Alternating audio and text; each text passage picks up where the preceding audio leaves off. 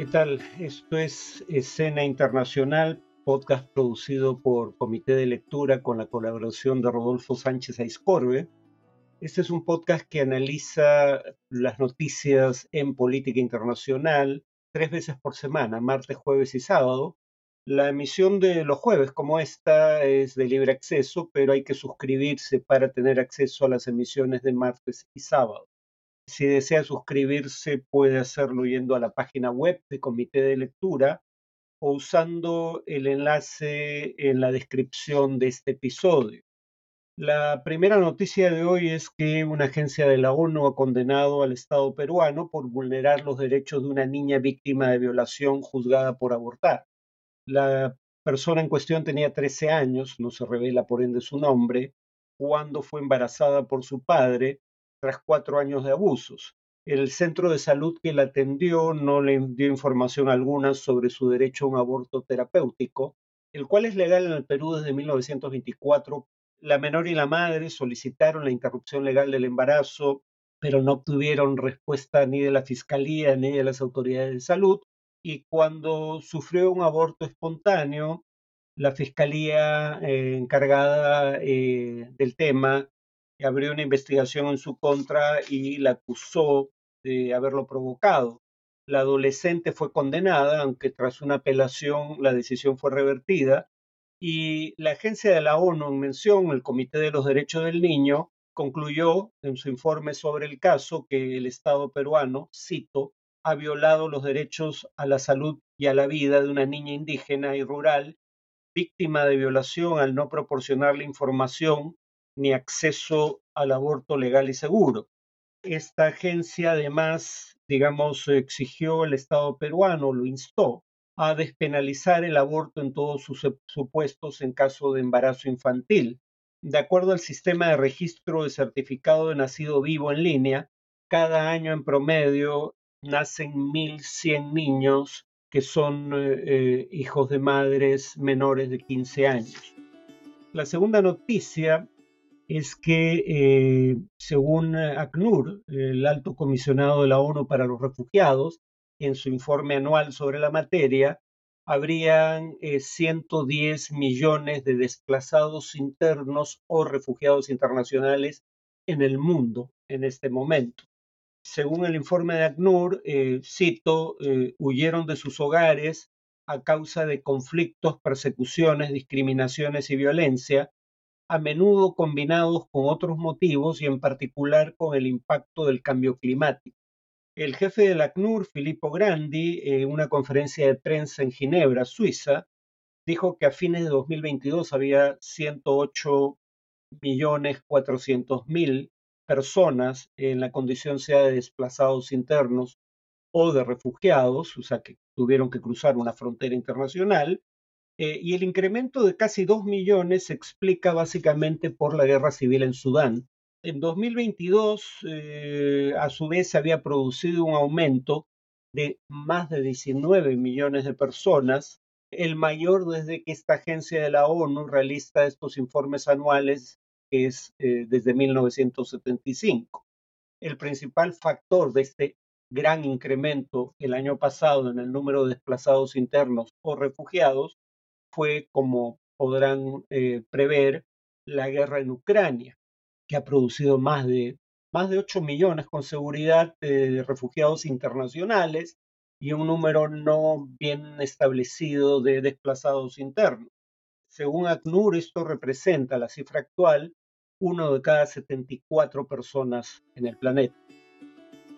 Y finalmente, al menos 78 migrantes eh, murieron en un naufragio en el mar Jónico ante las costas griegas. Eh, la embarcación pesquera en la que viajaban eh, llevaba cientos de personas al momento de volcarse a 47 millas de las costas de, de Grecia. Según fuentes del Ministerio de Migraciones de ese país, hasta el momento han sido rescatadas 104, pero según la Organización Internacional para la Migración, los informes iniciales hablan de hasta 400 personas a bordo. El buque eh, provenía de Libia, país que se ha convertido en una fuente habitual de este tipo de viajes desde eh, la guerra civil con intervención internacional de 2011. y el destino final del barco sería o habría sido Italia. Eh, hay diversas embarcaciones griegas, pero también un dron de Frontex, la agencia de fronteras de la Unión Europea, participando en las búsquedas.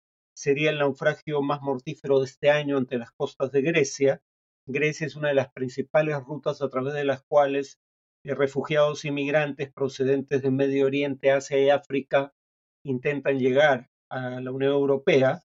Eh, y en días previos, un guardacostas eh, griego había rescatado 80 personas a la deriva, cuyo bote, digamos, navegaba a la deriva. Y el último domingo, las autoridades griegas rescataron 90 personas en condiciones similares. Eh, estamos hablando de más de 70.000 refugiados inmigrantes que habrían llegado a los países de primera línea en Europa, Grecia, Italia, por ejemplo, solo este año, la mayoría de los cuales eh, intentan llegar a Italia, porque es el país más cercano, por lo menos desde el punto de partida en Libia.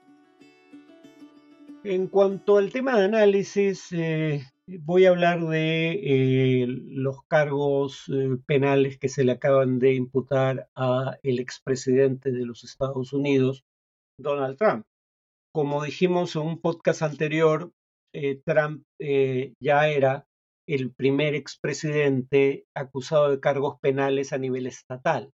Ahora es además el primer presidente acusado de cargos penales a nivel federal, es decir, del conjunto de la Unión Americana en honor a la verdad, probablemente no sea el único expresidente que merecería haber, eh, digamos, eh, afrontado cargos de este tipo. En el caso de Nixon, hubo un quid pro a cambio de su renuncia, se decidió no formular cargos en su contra, cuando perfectamente había razones para hacerlo. Y yo diría que eh, la invasión de Irak en 2003, con base en mentiras oficiales, como que ese país tenía armas de destrucción masiva y estaba construyendo armas nucleares, pudo haber puesto en la picota a George W. Bush, pero no lo hizo. Entonces, aunque no sea probablemente el primer expresidente que merece afrontar este tipo de cargos, eh, es el primero que de hecho lo hace. Ahora, en este caso se le acusa de haber sustraído eh, indebidamente documentos clasificados, es decir, entre otros documentos secretos, que mantenía en eh, su domicilio en Mar-a-Lago, Florida. Y alguien podría recordar que Joe Biden, el actual presidente, cuando deja la vicepresidencia tras el gobierno de Barack Obama, o Hillary Clinton cuando deja la Secretaría de Estado, o Mike Pence cuando deja la vicepresidencia porque fue ejerció ese cargo durante el gobierno de Trump, también se llevaron documentos clasificados consigo. Luego entonces la pregunta obvia es por qué en esos casos no ha habido acusaciones penales. Eh, las razones serían dos. La primera es que Trump no solo está acusado de llevarse sus documentos, sino que a diferencia de los otros eh, implicados, que cuando se les solicitó entregar los documentos lo hicieron con celeridad, reconociendo su falta, en el caso de Trump está acusado de obstrucción a la justicia porque eh, hay incluso un audio que ha sido presentado como documento de cargo, eh, en donde Trump eh, conversa con sus abogados contemplando la posibilidad no solo de no entregar los documentos, sino incluso de esconderlos para que el FBI no pueda llegar a ellos en caso de que, como finalmente ocurrió, se realizara, digamos, una intervención en su domicilio. Trump alega que los documentos fueron desclasificados por él antes de llevarlos consigo. Eh, y eso no solo no es cierto, sino que eh, hay otro audio donde Trump reconoce que tiene en su poder documentos clasificados ya como ciudadano luego de dejar la presidencia. Y de cualquier manera, el tema no es ya si los desclasificó o no, eh, porque se le está acusando bajo el acta de espionaje. Eso no quiere decir que se le esté acusando de espionaje. Esa acta fue utilizada por el propio gobierno de eh, Donald Trump contra personas que filtraron información que a criterio suyo era de interés público y era información que el gobierno federal quería ocultar a sus ciudadanos. pero fueron procesados y condenados a pena de prisión, porque esa acta regula en general el manejo de material sensible en materia de defensa. Y cuando el acta de espionaje o contra el espionaje se aprobó en 1917, no existía el sistema oficial de clasificación de documentos que existe hoy en día. Entonces, nuevamente, si los desclasificó o no, cosa que de cualquier manera no hizo, sería irrelevante. Trump, como es habitual en él, ha indicado que eh, esto es un juicio político, no en el sentido de los que se libraron en su contra cuando era presidente, sino que este es un proceso de politización de la justicia para librarse de un rival. Y claro, acá juegan en su favor las peculiaridades del sistema de justicia de los Estados Unidos. La primera acusación penal en su contra fue formulada por el fiscal Alvin Bragg, que, eh, cosa que es posible en Estados Unidos, pero no en algunos otros países con democracia representativa, eh, es un demócrata registrado, es decir, es integrante del partido político rival de aquel que encabeza o pretende representar Donald Trump. Y en cuanto a la otra acusación, fue formulada por el Departamento de Justicia. El, encargado del Departamento de Justicia no es el ministro de Justicia, como sería en el caso del Perú, es el equivalente más bien a nuestra Fiscalía de la Nación o fiscal de la Nación. Pero mientras la, aquí el fiscal de la Nación es elegido por sus pares, por los fiscales supremos, y en Colombia es elegido por la Corte Suprema de Justicia con base en una terna presentada por el presidente, eh, en el caso de Estados Unidos es un cargo eminentemente político, lo cual pone en duda su independencia, porque es un cargo de rango ministerial y es designado por el presidente. Pues estos elementos obviamente podría decirse que abonan en favor del argumento de Trump o lo hacen cuando menos verosímil de que aquí se está instrumentalizando la justicia en su contra. Pero habría que añadir que ambas acusaciones, antes de proceder a juicio, tuvieron que ser aprobadas por un gran jurado. Tanto la acusación estatal en Nueva York como la acusación federal que se ventila ante una corte en Miami, para que la acusación fiscal, eh, digamos, sea considerada aceptable eh, judicialmente, se requirió que grupos de ciudadanos elegidos al azar formaran un gran jurado que evaluara la evidencia y determinara si debía o no proceder penalmente la acusación. Y en ambos casos estos ciudadanos determinaron que sí. En segundo lugar, la politización de la justicia en los Estados Unidos también juega en favor de Trump, no solo en su contra en este caso, si bien es el gobierno federal a través del Departamento de Justicia quien formula la acusación, la jueza que tiene que eh, ver el caso en primera instancia es una jueza que fue nombrada por el propio Trump, porque en Estados Unidos eh, los jueces federales pueden ser nombrados por el gobierno federal.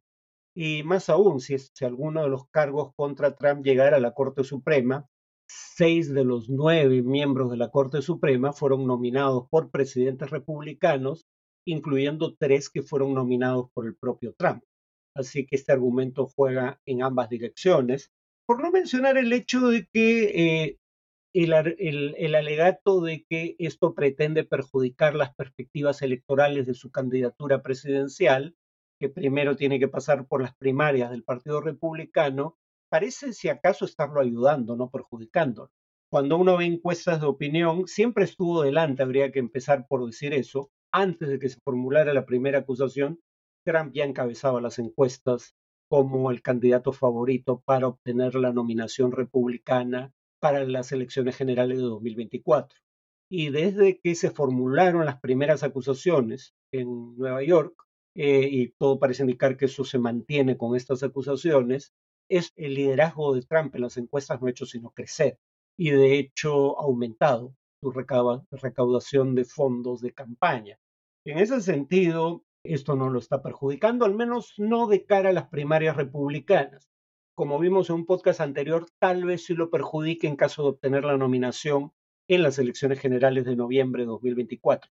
Pero por ahora lo está beneficiando, así que ese no parece un argumento válido. ¿Por qué? Porque él alega y esto es algo que en algunas encuestas hasta un 80% de republicanos creen, Él alega que el Estado profundo, es decir, estas agencias que operarían a la sombra sin escrutinio público, está conspirando en su contra y que todo esto está siendo manipulado políticamente para perjudicarlo. En tanto crean eso, este tipo de acusaciones lo benefician las primarias.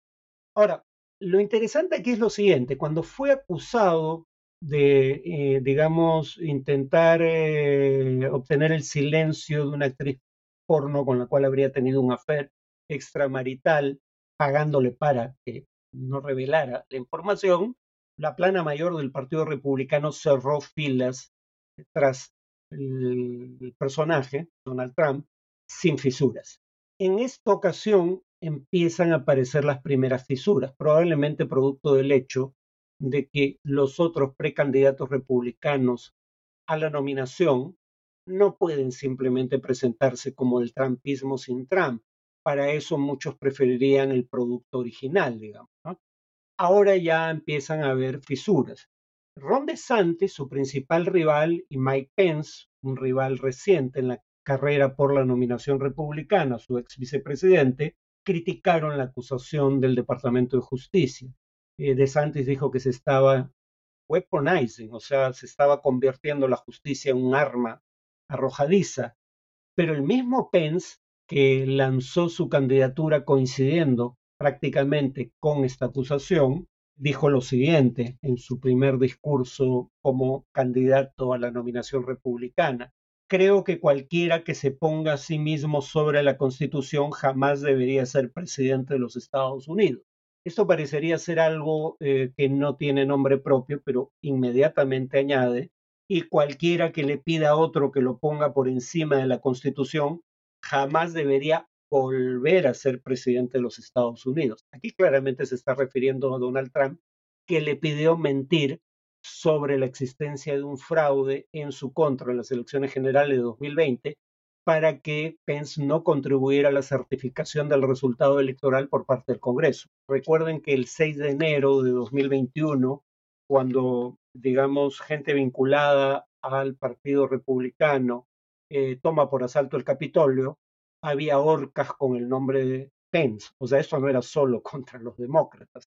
Y Chris Christie, otro eh, precandidato republicano, ha dicho que va a esperar a conocer los hechos relevantes del caso antes de emitir un pronunciamiento. No cerró filas de manera automática con Trump. Ahora, para finalizar, no hay nada en la Constitución americana que incluso en la eventualidad de que Trump sea eh, enjuiciado, cosa que va a ocurrir de hecho, o condenado eh, antes de las elecciones, le impida ser candidato a la presidencia. La Constitución no lo prohíbe, salvo en un escenario, mm, aunque altamente improbable, si es posible, y es que el veredicto en su contra sea por rebelión, en aplicación, si no me equivoco, de la decimocuarta enmienda de la Constitución aprobada después de la Guerra Civil. Si fuera condenado por rebelión, ahí sí se le puede impedir el acceso a eh, cargos públicos de elección popular. Pero uno, eh, los, los demás cargos no le impedirían ser candidato. Y dos, aquí la condición sería que sea condenado por ese delito antes de las elecciones, lo cual, dado los plazos habituales en los procesos judiciales en los Estados Unidos, no parece probable, teniendo en cuenta que ni siquiera se ha formulado aún acusación por ese cargo. Bueno, eso sería todo por hoy. Nos vemos en el siguiente podcast.